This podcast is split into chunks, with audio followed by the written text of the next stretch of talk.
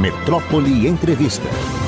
E agora eu vou com alegria conversar com a administradora de empresas, Marta Castro Luzbel. Eu fiz questão do Castro, porque você sabe, né, Marta? Sim.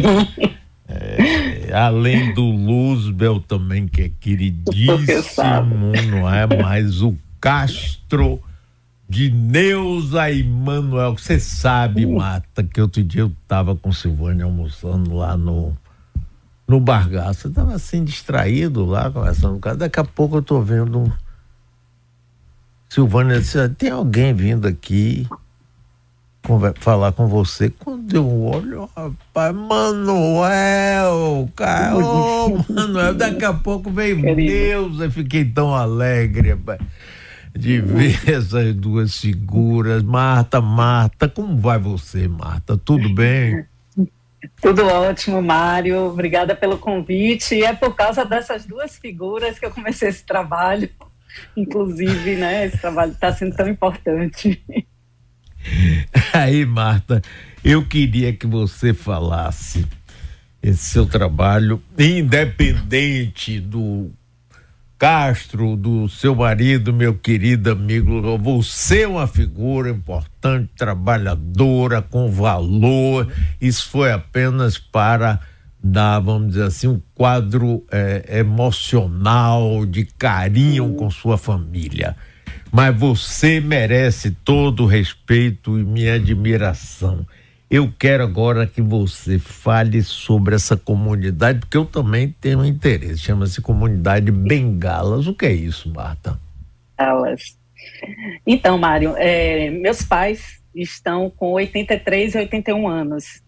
E de repente, que eu digo que o de repente não é de repente, a gente é que não percebe, né? Meus heróis estavam andando de bengalas e indo mais ao médico do que ao bargaço. E aí isso mexeu muito comigo, né? Porque a gente é, vê assim a, a, nossa referência fragilizando, apesar deles ainda estarem ativos. Meu pai ainda trabalha, passeiam, mas isso mexeu comigo. E aí eu comecei a conversar com algumas amigas e descobri que elas estavam vivendo as mesmas coisas. E algumas até em situações muito mais complicadas, com pais com, com morbidades mais severas.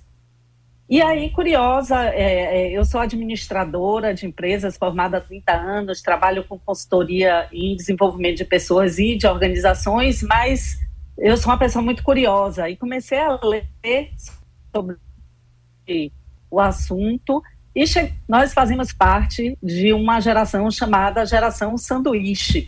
Esse termo ele foi cunhado por duas assistentes sociais na década de 80, mas Agora é que ele está ganhando visibilidade. É, entre maio e a, abril e maio desse ano foram muitas matérias publicadas na imprensa sobre a geração sanduíche, que é justamente são as pessoas que estão entre 40, mais assim 50 a 70 anos e que é, cuidam ao mesmo tempo dos pais, dos filhos, às vezes dos netos, porque né, a, a gente está tendo uma expectativa de vida cada vez maior, sendo mães e pais cada vez mais tarde, ou não sendo mães e pais, às vezes sendo também avós, e com uma vida ativa, produtiva, e a gente fica espremido em dar conta da gente, dar conta do trabalho, dar conta de dar atenção ou cuidado aos pais, de dar conta de filhos que às vezes ainda estão em casa, de netos muitas vezes, e essa geração está espremida e essa geração acaba entrando em desgaste e sofrimento.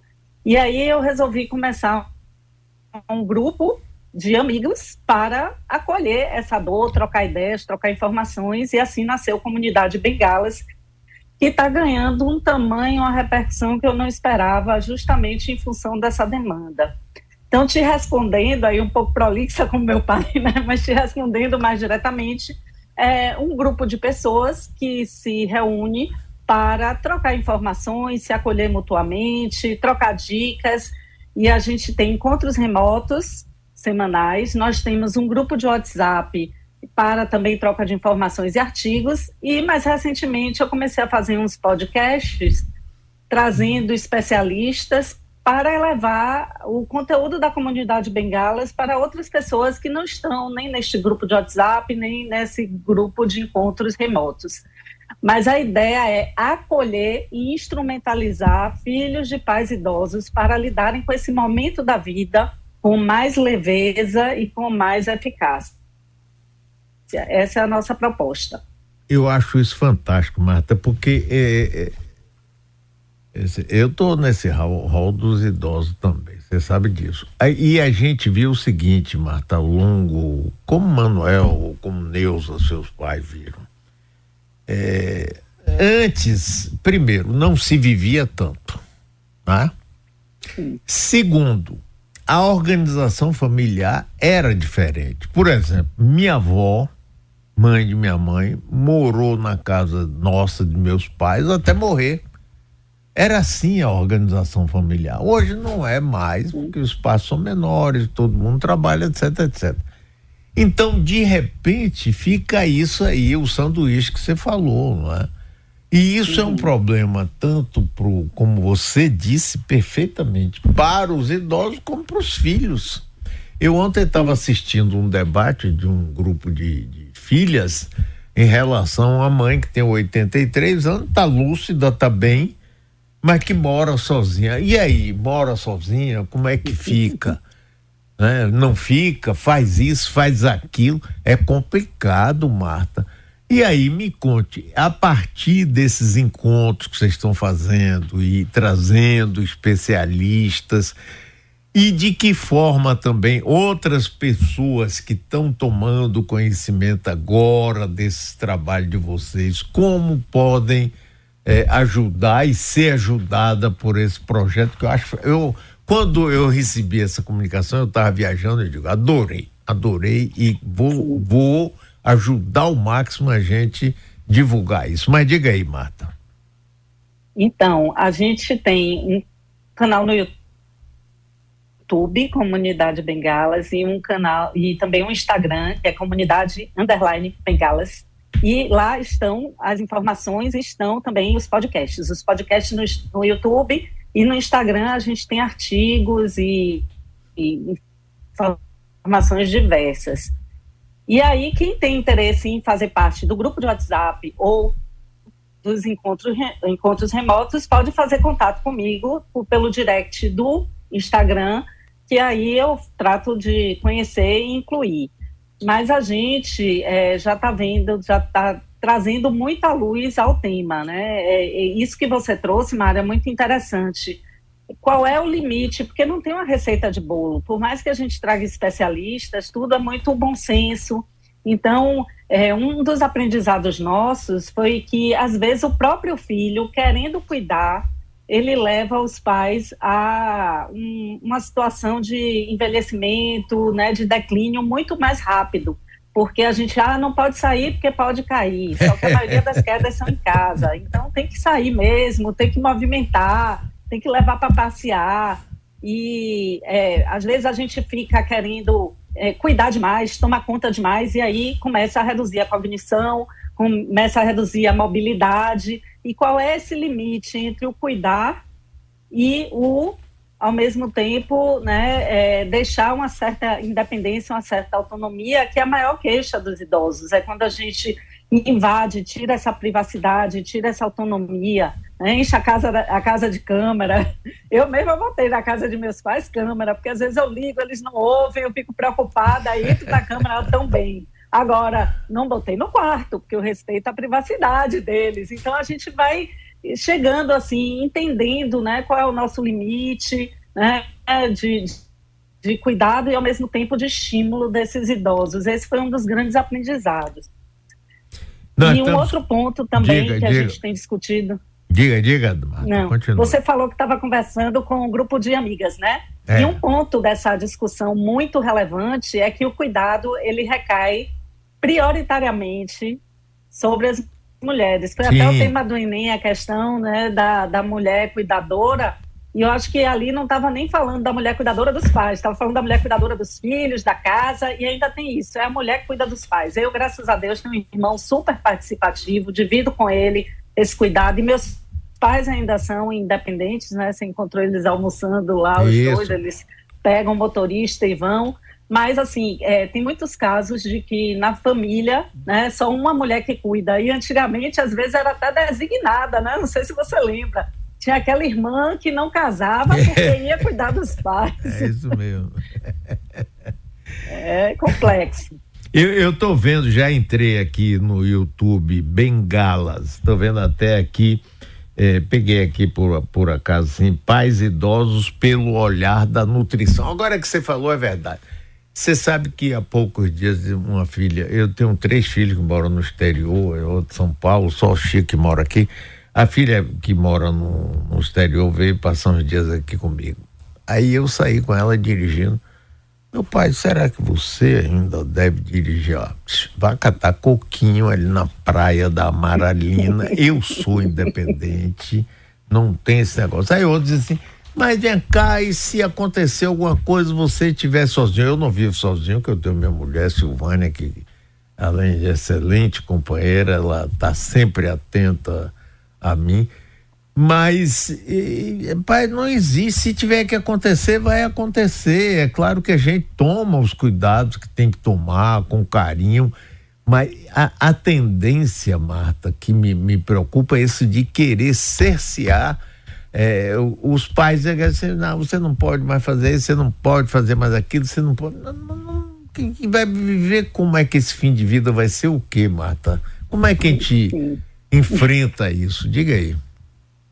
Então, é, o nosso conselho é esse bom senso, né? É, uma desvantagem que o Brasil tem é que a gente não tem uma estrutura que favoreça esse estímulo, no sentido de que não temos segurança pública eficaz, né? Muita criminalidade. Então a gente tem medo que o idoso saia na rua. A gente tem medo que um idoso bata o carro e saia um maluco atirando ou batendo nele. Então isso não contribui para que a gente estimule esse, essa movimentação do, do idoso. É, então, assim, não temos muitos lugares com acessibilidade. Para você ter ideia, recentemente eu comprei um show para meus pais que eu achei título muito interessante, criei com eles. E era um, um, show no museu aqui de Salvador, e quando eu fui olhar, não tinha acessibilidade. Os dois andam muito devagar, andam de bengala, e aí é, eu desisti de ir, eu perdi o valor do ingresso, porque um museu aqui de Salvador não tem acessibilidade, uma escadaria enorme ali na Vitória, e seria muito ruim para eu ir com eles. Então, a gente não tem essa estrutura que favoreça. Aí, o que é que nós orientamos? Enquanto o idoso tiver. Olha, eu também falo com muito cuidado, viu, Mário? Porque eu sou Sim. uma facilitadora, eu não sou uma especialista em tudo. Eu estou estudando psicologia, estou é, fazendo cursos nessa área da, de lidar com idosos e com cuidados paliativos, mas eu ainda não sou, eu sou uma administradora, né? Mas eu estou te trazendo o que eu tenho escutado, o que eu tenho aprendido, inclusive com os membros da comunidade, que são mulheres incríveis e só tem um homem, viu? É, então, a gente é, tenta fazer esse estímulo dentro de um certo cuidado. Vou dar um exemplo. É, um idoso que tem dificuldade de mobilidade, né, mas tem um, um prédio com playground. Né, desce para o playground com esse idoso, que mora num condomínio, sai por ali. É, o filho vai andar numa praça que é relativamente segura. Eu ando muito ali é, naquela praça que é chamada é, Eucaliptus, né? e, mas que é Algarobas, e ali tem idosos que andam. Aí vai com, com o filho, com o acompanhante para um lugar assim que tem policiamento para fazer uma caminhada, vai para um shopping. Então a gente tem que estimular. Enquanto estiver lúcido e orientado, deixa ele tomar as decisões sobre a vida dele. Né? Inclusive sobre a vida e sobre a morte, porque é outra coisa. A gente tem um Sim. tabu de falar sobre morte, né? Quando o idoso morre, a gente não sabe o que fazer, qual é a música que ele gosta, que roupa ele quer ser enterrado, ele quer ser enterrado, ele quer ser cremado. Então a gente fica assim com cheio de tabu e acaba não é, não vivendo, né? E, e falar de morte é falar de vida, foi um dos aprendizados que eu tive é, estudando cuidados paliativos, entrevistando a doutora Fernanda Torinho, que é uma paliativista. Então, é, a gente vai nesse bom senso. Se você está lúcido e orientado, se você enxerga bem, por que não dirigir? né? Na hora que você não estiver lúcido orientado, que não aconteça, isola, né? Ou que esteja com a visão já é, mais comprometida, aí tudo bem, motorista, né? Não precisa também não deixar sair. Bota o motorista, ainda tem outra discussão com condições de talvez ter um motorista ir a um teatro, comprar um ingresso para ir a um teatro. A gente nem chegou ainda para falar nas milhares, é, milhares não, milhões de mulheres da geração sanduíche, das bengalinhas dos seus pais e de suas mães, e que não têm acesso a nada disso, né? que dependem da saúde pública, do transporte público, da segurança pública. Então, isso eu acho que já é um bom caminho. Pois é, Marta, olha que maravilha, adorei, rapaz. Quando eu recebi essa, essa, essa comunicação sobre o projeto, adorei. Estou dentro dele, como usuário daqui a pouco. Né? Já, não, não é porque já tem cuidado comigo, mas não é isso. Não. Eu acho que isso é muito importante. E eu quero, Marta, colocar à disposição de você e do todo o grupo que trabalha com você. Ah. Para gente, pra gente fazer, eh, por exemplo, eu sugeri aqui, até pedir para anotar, nós temos toda quinta-feira um grupo, um programa aqui de duas horas sobre eh, serviço e saúde para gente uhum. um dia convidar você e quem você indicar, assim, para poder divulgar mais, para poder debater, ouvir a opinião das pessoas dos vários níveis sociais, né? Porque tem gente que tem condição, tem outros que não tem, mas que vive o mesmo problema. Então, Marta, eu quero dizer a você, meus parabéns, estou feliz, viu? Dê um beijo em Neus, um abração em seu pai e toda a sua família maravilhosa e conte comigo. E não é coisa de pau, é, carioca. Apareça lá em casa e não dá nenhum endereço. E não fique esperando o convite. Mande diretamente para mim todos os comunicados que você quiser, que você vai ter aqui todo o apoio nosso. Viu, Marta?